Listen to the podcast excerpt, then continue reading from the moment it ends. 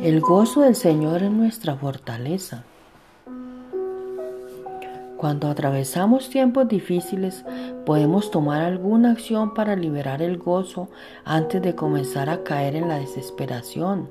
Podemos empezar a regocijarnos, nos guste o no. Es como impulsar repetidamente una manija de agua hacia arriba y hacia abajo hasta que la bomba se activa y el agua comience a fluir.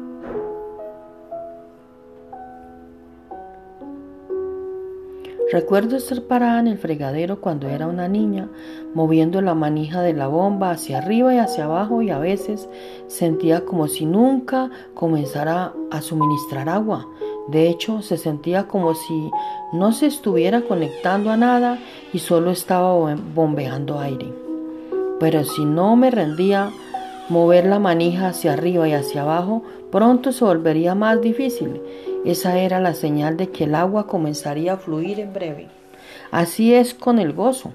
Tenemos un pozo de agua en el interior de nuestro espíritu y la palanca de la bomba para sacarlo o a colación son las decisiones que tomamos, sonreír, cantar, reír, etcétera.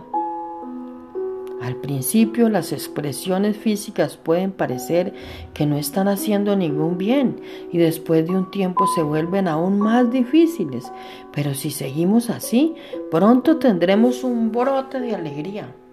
El gozo del Señor es tu fortaleza. Puedes elegir ser fuerte, eligiendo vivir con alegría.